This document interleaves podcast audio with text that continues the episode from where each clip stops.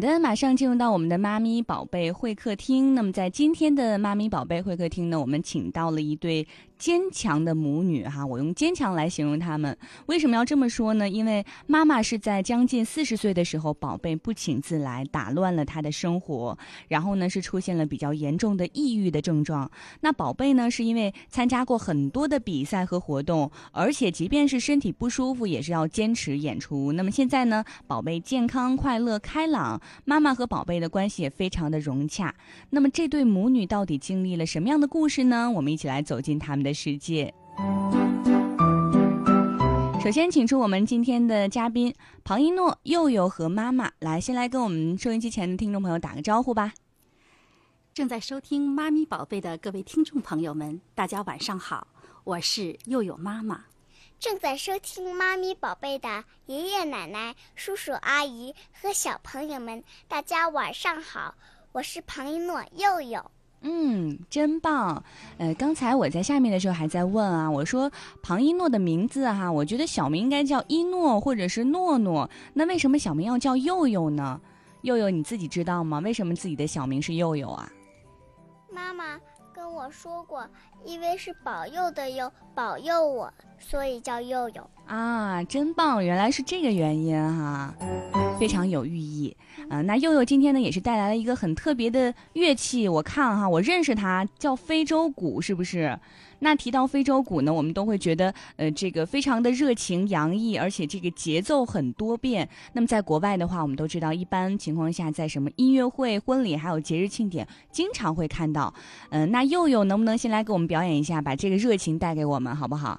提前的话呢，佑佑也是给我们准备了一段这个呃音乐。准备好了吗，悠悠？好了，我就要放音乐喽。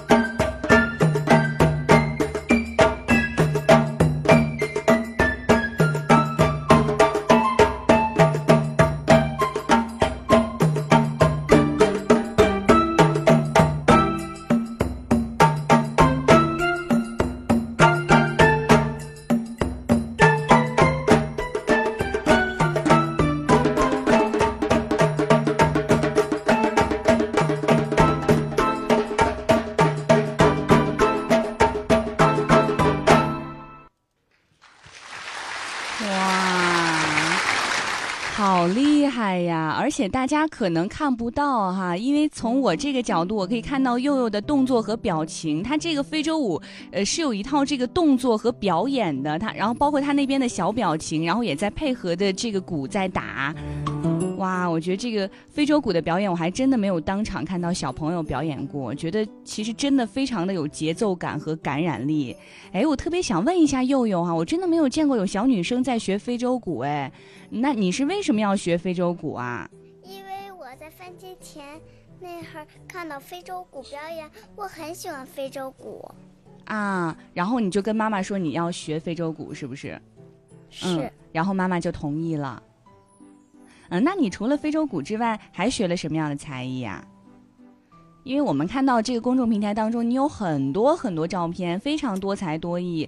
这个有出去演出啊，还有走秀啊什么的，感觉你会的太多了。你跟我们说说好不好？我学过跳舞，嗯，打非洲鼓，还有尤克里里，唱歌，语言，嗯，还有走秀那些的。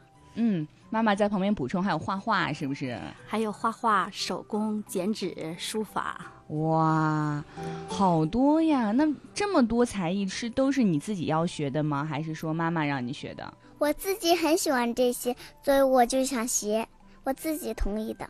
嗯，可是我觉得佑佑学的好多，太多了。那你学这么多才艺，会不会没有玩的时间了？有玩的时间，过的日子很正常。过的日子很正常，那你都什么时候去上课？你跟我们说说好不好？我我反正也不太清楚。那你周末的时候，你有周末出去玩的时间吗？是不是整个周末都要去上课呀？有的时，嗯，有时间玩，有时间玩，不光是周末那些的。啊，不光是周末，而且你学的这些才艺，是不是自己感觉也是跟玩儿一样？比如说做手工啊、唱歌啊、跳舞啊，都是让自己很快乐的。其实我练的东西都是我感觉就是我我玩的时候啊，就一边玩就一边学了，是不是？对，因为我打小看爸爸妈妈。给我那些讲故事，我打小拉臭臭，妈妈就给我表演。我很喜欢妈妈表演，就那样瞪着眼睛看着妈妈微着笑。啊，是受妈妈的影响哈。那佑佑，你觉得你自己学了这么多东西之后有什么进步吗？一点一点，妈妈就说棒棒，我感觉就有进步了。嗯嗯，那妈妈跟我们说一下吧。一方面又有什么样的进步？那么另一方面，妈妈是不是也有很多的收获？嗯，最初让悠悠去学这些东西呢，其实并没有指望说让悠悠要呃成为一个小明星，或者说让悠悠取得什么什么样比赛的一个成绩。嗯，只是期望通过这些媒介，通过这些舞台来锻炼他的胆量，嗯，提高他的这个自信心，让他呢变得更加有气质、有修养一些。嗯，但是通过这这一段时间以来的学习啊，我发现这个孩子的注意力提高了。嗯嗯，然后耐力也提高了，并且在这个过程当中，我觉得收获最多的是，我知道如何去做妈妈，然后如何在生活当中既要兼顾老师，又要兼顾妈妈这样的一个角色转换。我们的这个母女的亲子关系比她小的时候更加亲密了，有的时候甚至像朋友一样。哎，真的，我也发现了哈，呃，妈妈和佑佑的沟通当中，真的觉得非常的温馨和美好啊。比如说，佑佑是特别活泼的，然后妈妈在旁边就告诉佑佑说：“哎，这是我们这是一个这个展现你的机会，看看你能不能通过这个考验。”然后会经常对他伸出棒棒的手指，这样子，哎。那么等后半时段的时候呢，我们来请妈妈分享一下哈，怎么创造这么良好的一个亲子关系。嗯，那别看佑佑年纪很小哈，但这个比赛经历还特别的多。呃，先跟我们分享一下吧，都参加过哪些比赛，取得过什么样的成绩？佑佑，你先说，妈妈来补充好不好？嗯，我参加过走秀比赛、非洲鼓比赛、唱歌比赛、跳舞比赛。我比赛的有一点点多，反正我记不下来。记不下来？那你还能记得你第一次上台的这个呃心里是什么样的一个状态吗？我第一次上台，我觉得我一般，然后打最后一次上台，觉得有很大的进步。啊，那你第一次的时候紧张吗？第一次的时候，我不敢上台，在台湾。然后我跟妈妈一起上去，妈妈就说了：“我在台底下看着你，你在上面行吗？”妈妈就问那个警察叔叔还是保安，我就不知道了。然后我在上面讲故事，然后我就讲完了。那个最后妈妈看怕我再嗯不敢上去，所以我们俩就自己编了一个亲子的节目，我们俩一起上去。然后最后我得到最好的成绩，我觉得我很有进步，跟妈妈一起。然后妈妈就说我真棒。哦，等于第一次的时候你自己不敢单独去比赛，然后妈妈陪你一起比赛，是这样吗？哇，那我觉得妈妈也很棒啊。那妈妈补充一下佑佑刚才说的吧，还有什么让您印象深刻的比赛？嗯，刚才佑佑说的呢，是他三岁半的时候参加嗯海峡两岸中英文的讲故事萌宝大赛。嗯，当时呢是在上海，他自己在彩排的时候真的是不敢上去啊，抱着我的大腿，然后我就跟组委会沟通，我说呃，因为他年纪最小，三岁半，第一次到了这么大的舞台上，嗯呃。嗯，因为是彩排，可不可以让我陪他上去？到正式比赛的时候，我一定让他自己上。嗯，我就跟悠悠说：“来，悠悠，咱们俩一起上。”他在台上始终就是抱着我大腿，他当时还不及还不及我的胯那么高，九十几公分。然后我就跟他一起又表演又跳又唱，在那上下来了。嗯等到下午的时候，我跟他说：“悠悠，下午是正式比赛啦，你要上去。但是呢，妈妈在台下看着你，嗯不管你讲故事讲的怎么样，表演的怎么样，只要你勇敢的能一个人站在那个舞台上，你在妈妈心目当中就是最棒的。于是嗯他就顺利了度过了这第一次的这个心理上的障碍这关。哦，等于彩排的时候是两个人一起，嗯正式比赛的时候其实是悠悠自己上去是的，是的，？是的，嗯，哦。所以悠悠，你取得那个好成绩是靠你自己的努力，不是因为妈妈跟你一起。你刚才那么说，我还以为是因为妈妈跟你一起表演，所以取得了最好的成绩后呢。后后来我妈我妈妈跟我就表演了亲子节目。后来哦，后来还有一次比赛是吧？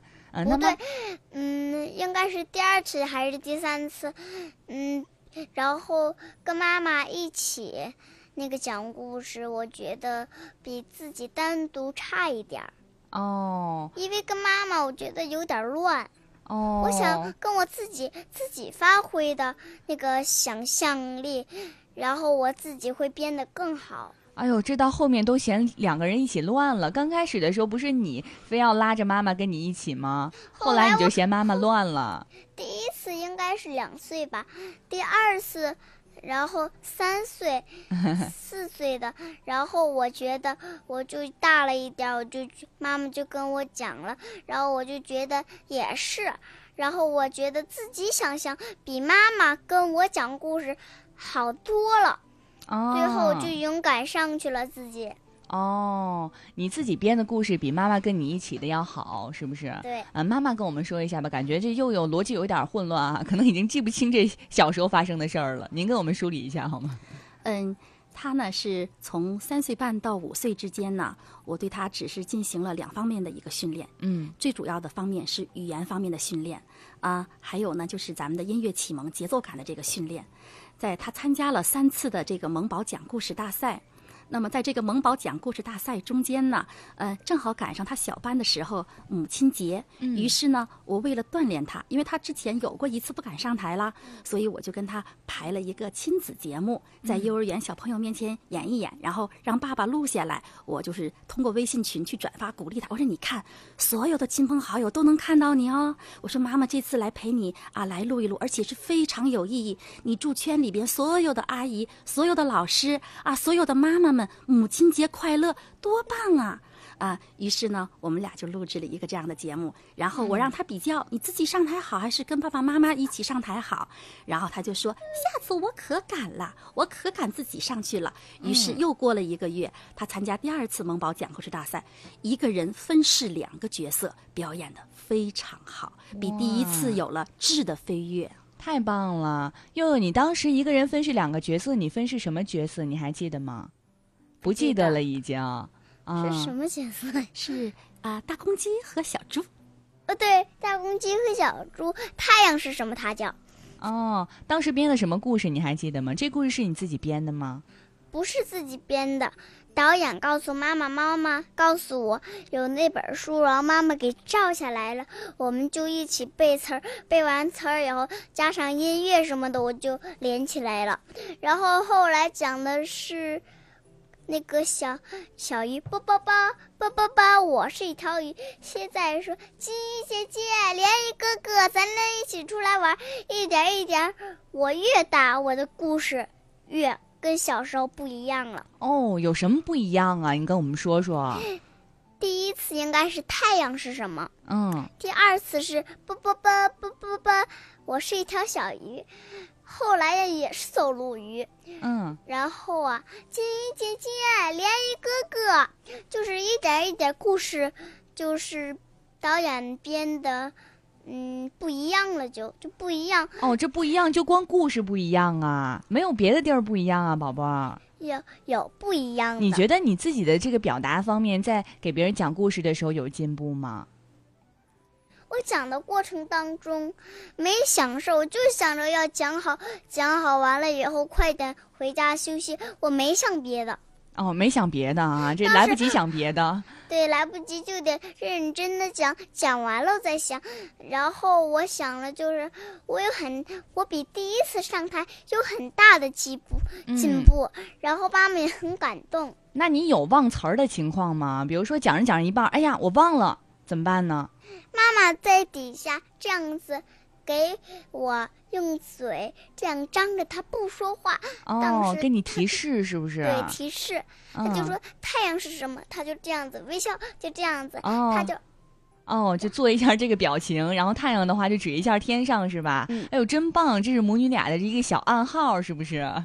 嗯嗯，又有刚才说的呢，就是嗯。他讲的这个故事，他可能表达的不是很明确，但是我明白他的这个意思了。嗯，他的这三个故事呢，嗯，是由简单到难，包括这种简单到难，包括故事情节的编辑，包括这个道具的使用，包括这个时间的掌控，它都是有难度的。我们参加的这个萌宝比赛呢，是大赛主办方给我们统一的绘本故事，但是只有简短的几句话，必须要由家长重新来编排。再来做，那么我把这个故事重新编排以后，包括服装、包括道具啊，都给他弄好了以后，我们才开始再来练。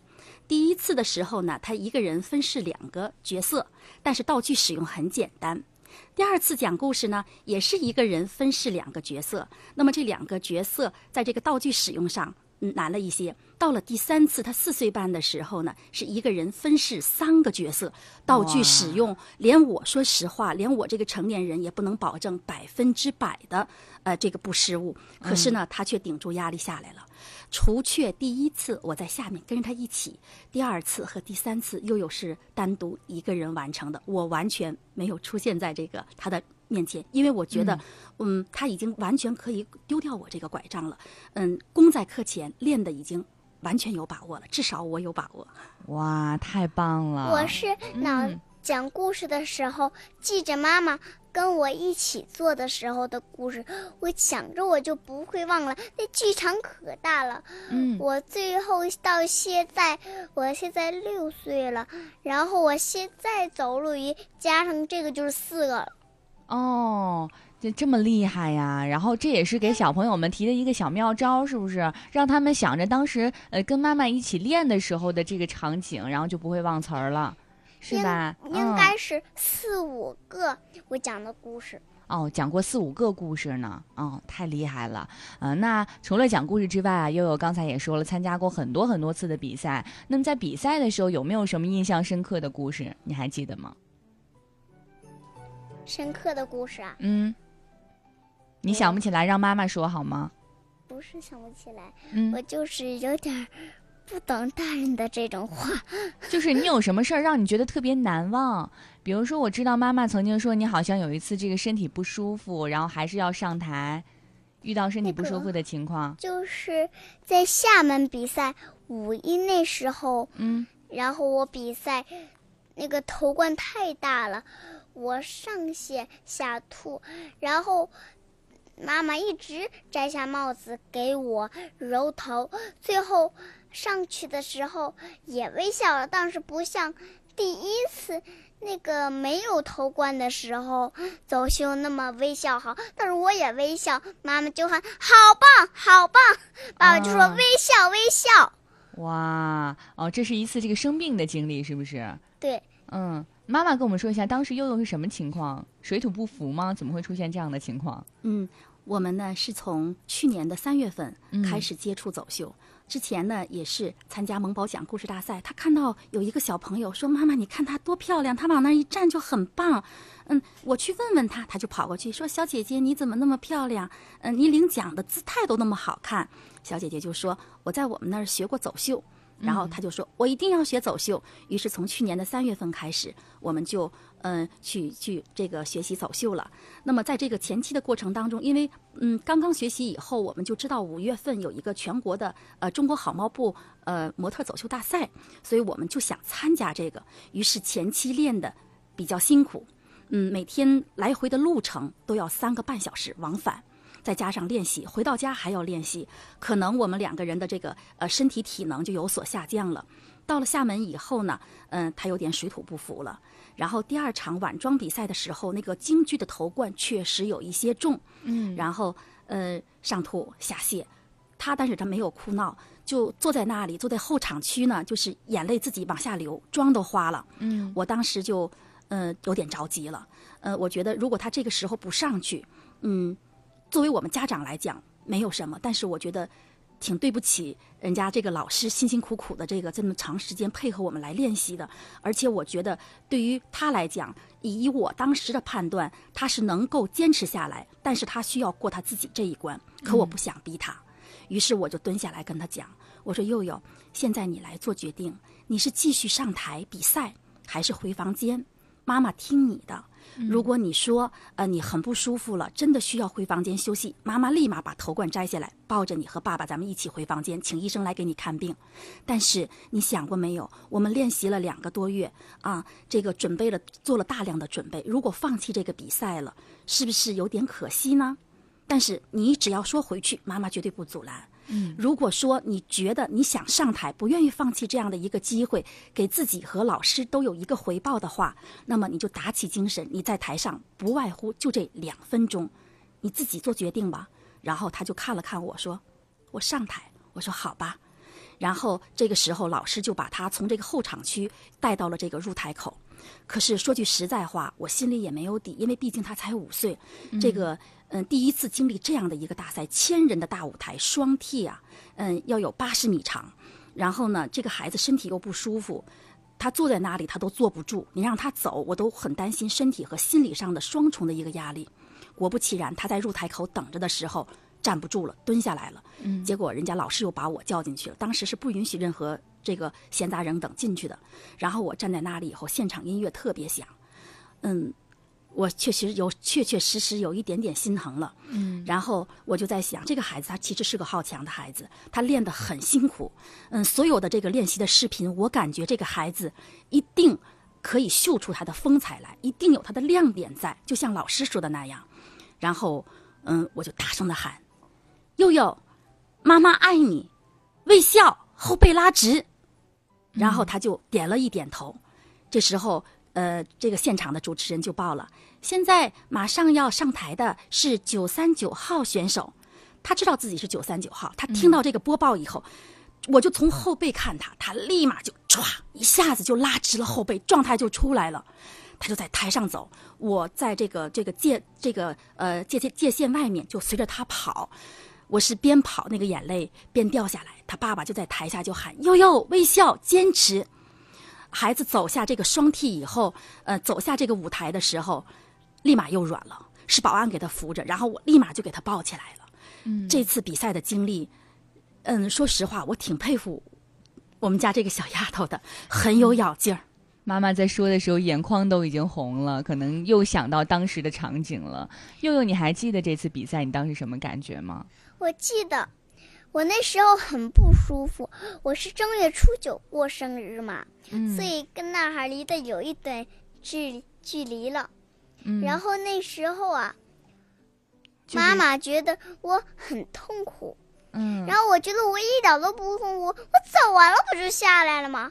我嗯我确实走完了就下来，下来妈妈把我抱进房间就让我睡觉了。那你当时那么难受，你没有想过说我不上台比赛了，我上台太难受了。那那我觉得对不起老师，昨天晚上就是说了那么多事儿，不去上海玩了吧？我就说可以去上海，然后不玩了，妈妈就对不起我了，就是这种感觉。哦，哦，昨天晚上是我们三口人，就是嗯。关了灯以后在床上聊天，我们就嗯。聊这个三月份的这个他的这个行程安排，然后包括这半年一直到这个呃暑假里边这个他的这个安排，嗯。然后我就说，你看你马上九月份要上小学了，咱们有很多的这个学前准备要做啊，嗯。然后呢，我们就是我就说了，我说是不是咱们就呃哪哪不不能去啦，嗯。或者说是什么什么时候要放弃了？然后我就说，我说时间咱们很紧张，你说到了上海不带你去迪士尼乐园玩是吧哈？只是为了你参加这个活动。当时又有毫不犹豫的就说，妈妈可以，你不用考虑说是对不起我，我就去参加活动，不玩了。既省钱，然后我的时间又赶得紧哇啊！我就跟他爸爸就觉得这还太懂事儿了。太懂事儿了，嗯真的是。悠悠，嗯你不想去迪士尼吗？我去过一次了，去过一次，我记得是两次。四岁半去一次，五岁去一次。我梦梦姐姐在那个电视，不对，在那个上海给我买一个娃我，觉得我挺熟。上海的还有照片什么的，我可以看录像、看照片啊。其实我那个迪士尼呀、没有什么好玩的，就是一些摩天轮那些的。我觉得我小时候经常玩，啊，比比老宝龙城好。哎呀，宝龙城乖了，这宝贝儿真的太懂事儿了。实际上，他特别喜欢去迪士尼。我们在的时候，今今年就是去年年前我们带他去的时候，他都不想回来。他这么说，我知道他是安慰我。因为妈妈对我很好，我很喜欢妈妈。打那次，我 我就跟妈妈说：“妈妈，我一般爱你，我最爱的是爸爸。”爸爸就、妈妈就生气了，也没吼我，也没打我。爸爸嗯就说：“不能说爸爸。”好，应该说妈妈。我打这次，我怕再说妈妈一般，妈妈就就打我了，所以我就嘴上，爸爸出差的时候我就说了，妈妈，我世界上最爱你。嗯妈妈一直都没吼我，没打我，我过相信的日子都啊好了。我相信佑佑不只是嘴上这么说，心里肯定也是这么想的，对不对？毕竟妈妈，你看，嗯、对你有这么多的陪伴，而且把你照顾的这么好，这么懂你。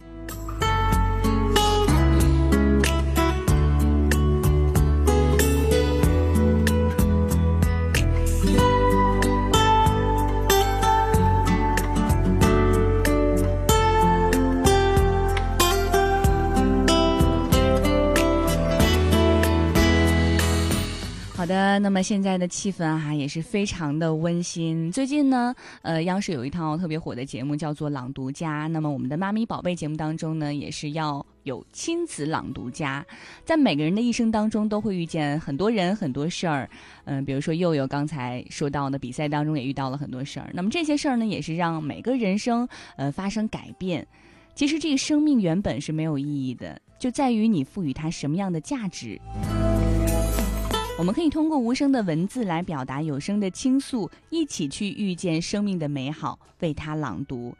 那么下面的时间呢，让我们静下来，听听这对母女要带给我们的作品，我们一起来聆听。那么首先呢，是佑佑为我们带来的朗诵作品《小花》。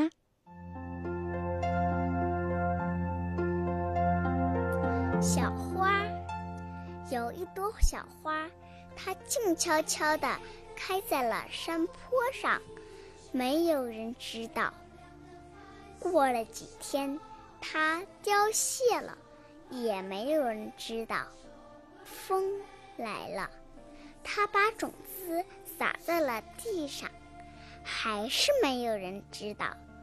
终于有一天，它开遍了整个山坡，每一个路过的人都惊讶地喊：“哇，真美啊！”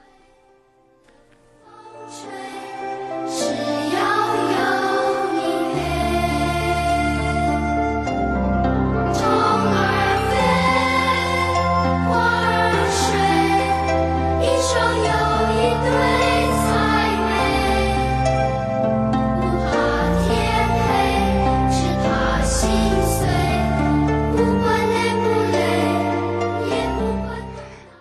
讲的真棒啊！那么下面的时间呢，我们把时间留给佑佑的妈妈，为我们带来《渔火》。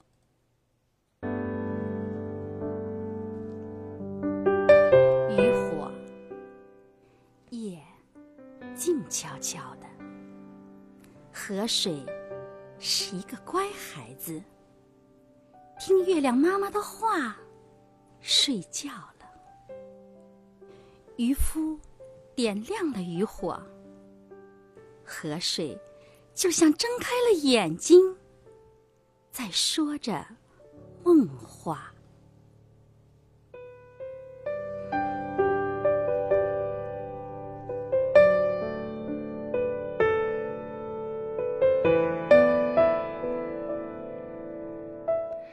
刚才静下来感受了美妙的文字和感动之后呢，想必大家对这对母女更加的好奇了。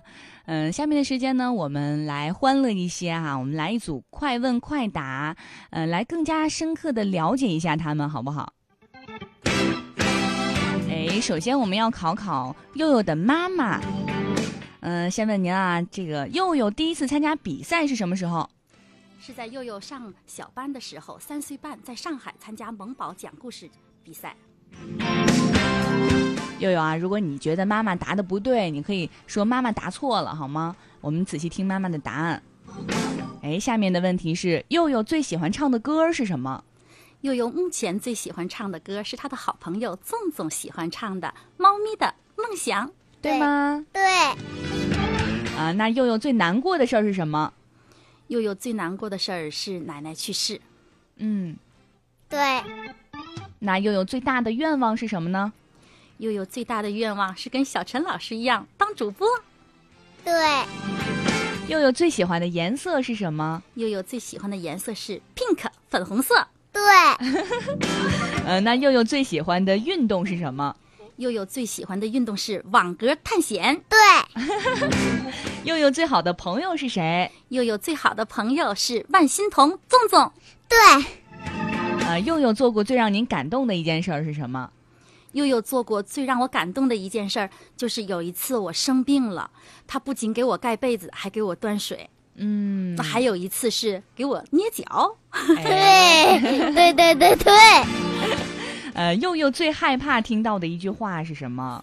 死亡，对，哦因为奶奶去世对他嗯打击挺大的。虽然他当时才有两节两岁半，但是他记忆深刻。嗯，对，那次，嗯，奶奶死的时候，那次晚上我还发烧了。嗯，现在是考妈妈的时间，最后一个问题啊，佑佑最喜欢做的事儿是什么？佑佑最喜欢做的事儿是去跟小朋友们一起玩儿。对吗，佑佑？对，哇，妈妈太厉害了，太了解佑佑了，全部都答对了。那下面的时间我们要考佑佑了，好不好？嗯，你最喜欢学哪一个才艺？你现在会这么多，嗯，嗯，我最喜欢唱歌。唱歌啊，啊、那么最近你有没有最开心的事情？最近发生的？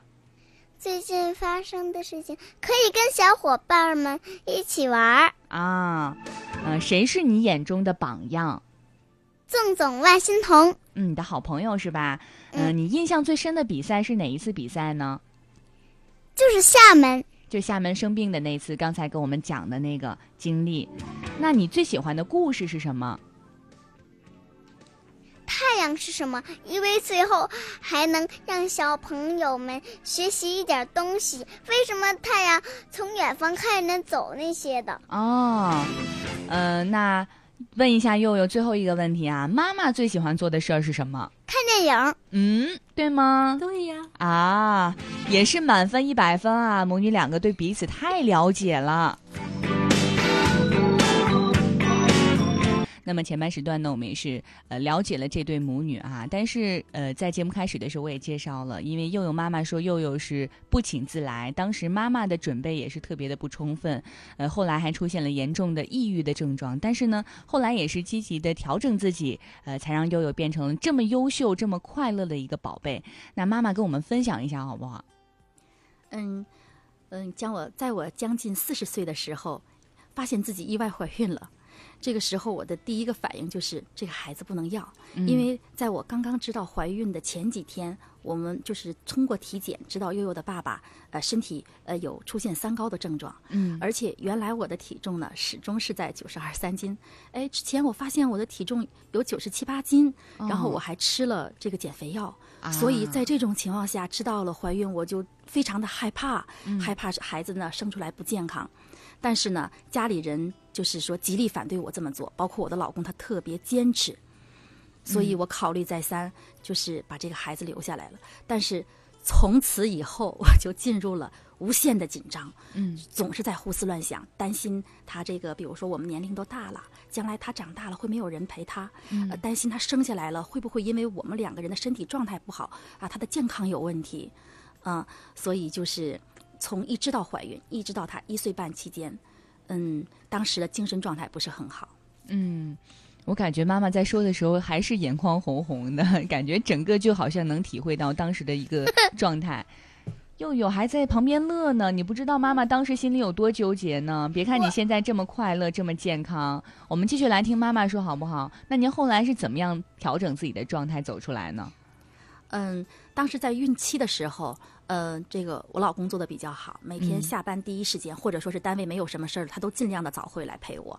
然后我们俩就在这个空气非常好的这个开发区的这个森林公园啊，或者说是千米绿化带呀、天天就去呃舒缓心情。嗯然后呢，也是通过这个大自然，或者是多一看一看小朋友们学轮滑呀，小朋友们在外面玩啊，哎，来让我就是说是放松一下心情。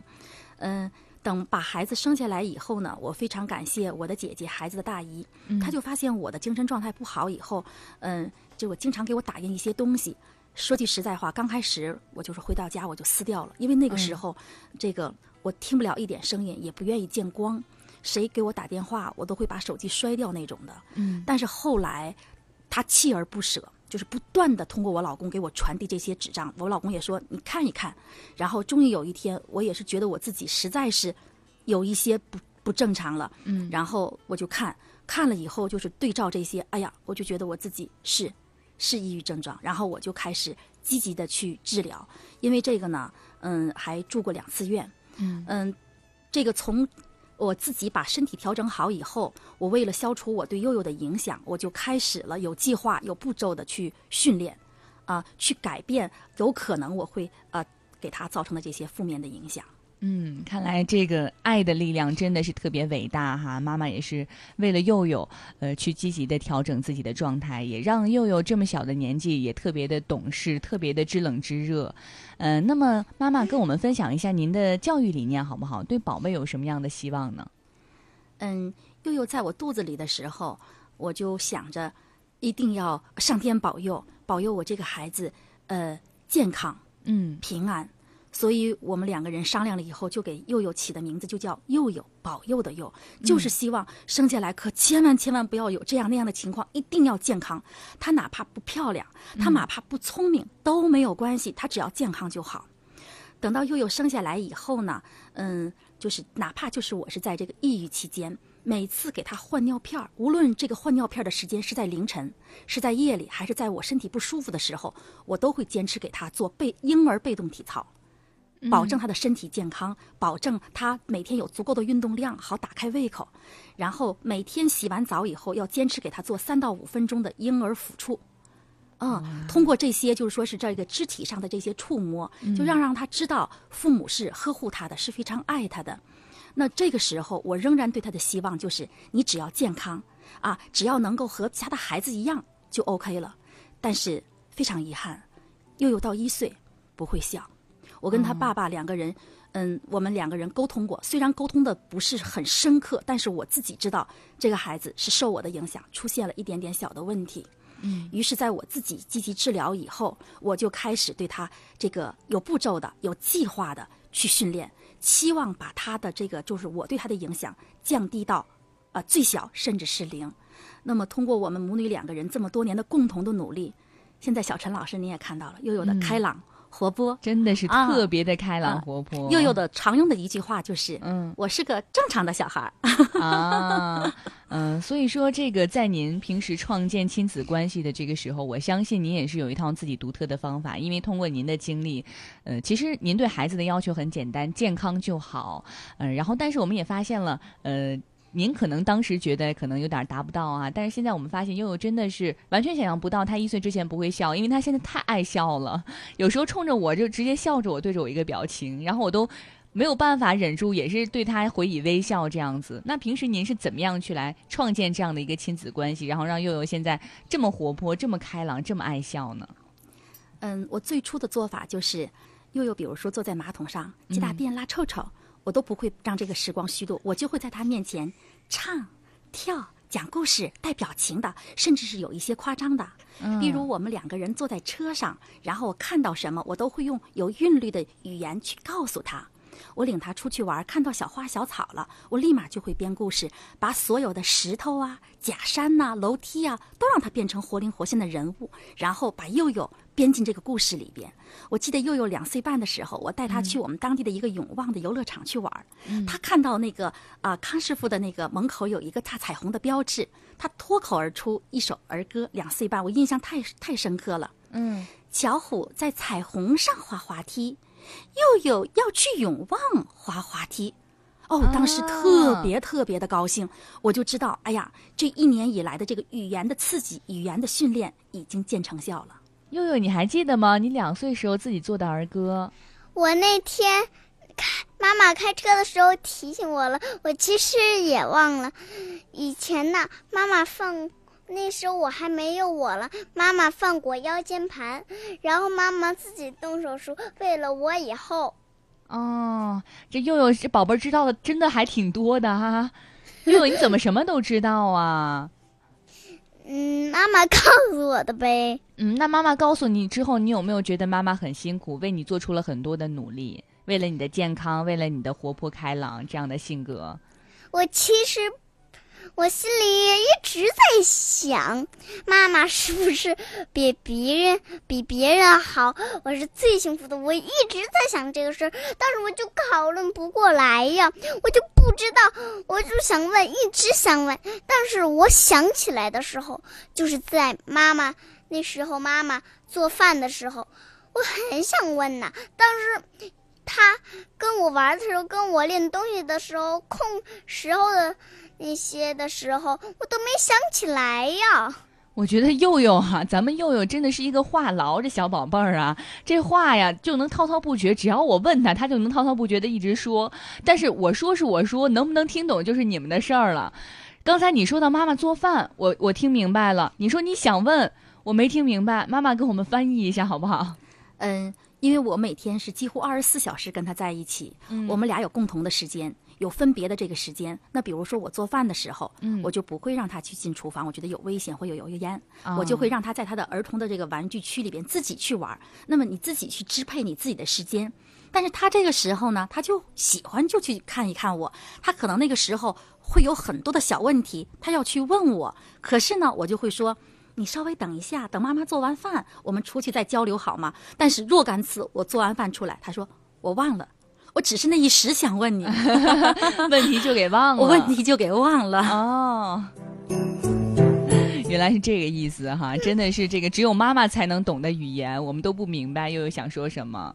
就是妈妈做饭的时候，妈妈有事儿的时候，我总是想问的，做完了以后忘了，呃，就那表情就是啊，好像就是我是傻子一样的表情。哎呦，太可爱了哈！我觉得有这个宝贝儿在家哈，咱们家可能永远都是特别热闹的情况。问一下佑佑妈妈，有没有这佑佑让您特别生气的时候、不听话的时候？经常啊，因为毕竟是一个五六岁的孩子啊，嗯呃，我觉得就是说，孩子他年龄越大，越知道怎么气你。嗯嗯，小的时候他没有让你着急生气的时候，除非就是说他生病啦啊，他这个比如说是呃摔倒了，他让你觉得心嗯很担心哎很担心，嗯他心疼。但是长大了以后，呃，随着我们俩在一起的时候，呃，真的是有。我记得我们两个人在他四岁嗯四岁的时候，母女的关系有一度很紧张，就是他幼儿园小班的六一前后那段时间。嗯，因为之前呢，我们参加第一次讲故事的时候，我们在家里录像，爸爸是摄影师，嗯，爸爸坐在那摄影，悠悠在前面讲，我在后面翻着书提醒他，所以是全家一起完成的这个这个工作。等到他第二次讲故事的时候，爸爸工作就很忙了，我说那这样吧，我自己来，我就自己拿手机给他呃这个录像，嗯。我在这个期间呢，我现在知道了，我当时呢就是没有顾及到他还是一个四岁的孩子，嗯，但是呢，我心里就想着，每天上午就是九点半到十一点这一个半小时我们可以练，但是这个录像跟练是不一样的，你练可以出错误，录像你不能出错误，因为你要上传到这个优酷网上去，所以当有不行的时候，我们就要咔嚓立马停掉。然后到后来十点半以后，他的状态就不是很好，我有点着急了。我说悠悠，你看咱能不能这样？就是说是你再坚持一下，你就还差哪一个点，哪一个点眼神不到位，语气不到位，再处理好就更好了。他不行了，然后我就问他，你到底是什么原因？他的那个执拗也上来了，就是不吭声。我当时做了一件特别失败、特别后悔的事后悔的事情。我当时呃把三楼的一样东西给砸掉了，悠悠哭了。嗯，然后。我这个时候悠悠哭了以后，我就大声的喊：“你知不知道咱们今天晚上十二点之前要把这个东西要传上去？可是，一会儿妈妈要给你做饭，吃完饭你要睡觉，等到下午了，自然光线不好了，你录不了了，因为就要采用上午的那个光线，因为咱们不是直播间，没有那个追光，所以只能利用这个自然的光线。我就很着急那个时间点，可是悠悠怎么也进入不了状态。孩子一哭，我的确也很后悔，我就把孩子抱下来，把他放到椅子上，我蹲在他身边说。”对不起，悠悠，妈妈这个不应该这样。可是你也要知道妈妈是怎么想的，我就把我心里怎么想的跟他说了。我说你现在可不可以告诉妈妈，你到底是什么原因不愿意配合了？你喜不喜欢？喜欢？想不想参加比赛？想。他说了，我饿了，我渴了。啊我当时那个自责劲儿啊，就是你成年人可以可能到了那个点不休息，但是孩子不行。所以在这件事情以后，我就提醒我自己。你是通过这个东西来锻炼孩子，你不是找孩子来要成绩的。那么孩子可以还是不可以？你要照顾到他的情绪、他的身体、他的精神状态等等。那么今天出现这件事情，孩子没有任何错误，错误的是妈妈。妈妈，你没有去足够的懂孩子。嗯，也是跟我们收音机前的很多家长朋友提了一个醒哈，可能常常会有这样的情况，跟孩子在一起久了，可能觉得你给了他足够的好，但是没有给他足够的理解。好了，那么看看时间呢，我们的节目也是马上要结束了。那么两位分别用一句话结束今天的节目，好不好？悠悠，你先来说吧。你有什么想说的？有什么想感谢的人吗？或者有什么想说的话吗？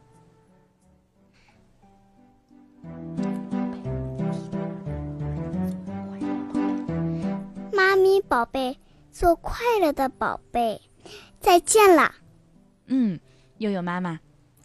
听妈咪宝贝做快乐妈妈，建立充满爱的亲子关系，大家后会有期。嗯，看来也是提前经过排练和练习的，两位非常专业了已经，而且非常的默契。感谢佑佑和妈妈今天跟我们分享了两位很多的小经历，也是让我们更加呃深入的了解了一下这样的一个家庭，也是希望佑佑能够嗯。像妈妈说的一样，哈，有一个简单的呃一个小希望，就是希望佑佑的身体能够永远健康。呃，那么现在呢也是非常快乐，而且活泼，也是希望佑佑能够继续这样快乐活泼下去。希望你越来越优秀，好不好？